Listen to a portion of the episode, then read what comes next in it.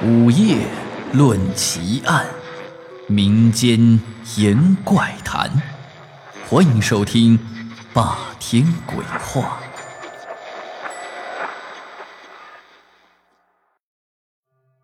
在目前的微量物证分析学里，包含了有爆炸物证、射击残留物证、纺织纤维物证、油脂物证等等学科。但是，你听说过？心理残留物证吗？接下来我们来讲讲听友吴强和心理残留物证的案例。吴强在警校毕业之后，刚参加工作，职务并不算太高，只负责一些外勤的杂活。有一次，领导派遣吴强去跟随一个电视片摄制组，给摄制现场维持一下秩序。其实这个活虽然只是一个看场的体力活，但是跟着人家拍片子也不会太乏味。第二天，吴强就跟随着摄制组来到了第七大道某处来拍摄外景。在开始拍摄的时候，就没有吴强什么事情，于是他就在旁边看着摄制组忙活。摄影器材从车里搬进搬出，导演、摄像、场记、群演。来回折腾，一队人马忙得团团转，很是辛苦。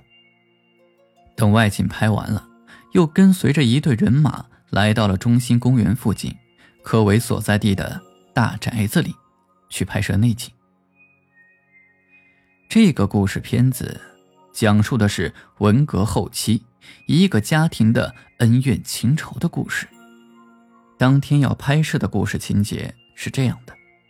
一个男子和好朋友发生了误解，从而产生了争执，继而失手不小心将好朋友给打死。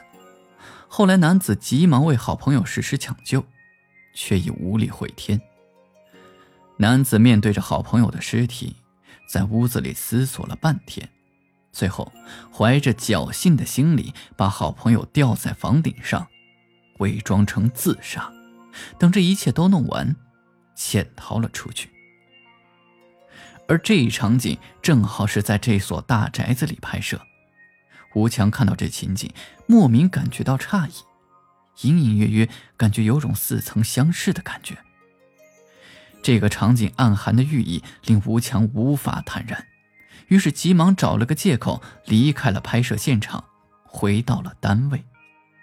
吴强凭着记忆，在档案室里翻阅以前的宗卷，最终找到了多年前的一个案件记录。一个人上吊自杀，但现场却只发现了一个烟头和一个不属于自杀者的黄色手帕，而且后脑勺发根部位有微小的新月形淤血斑点，最终怀疑是他杀。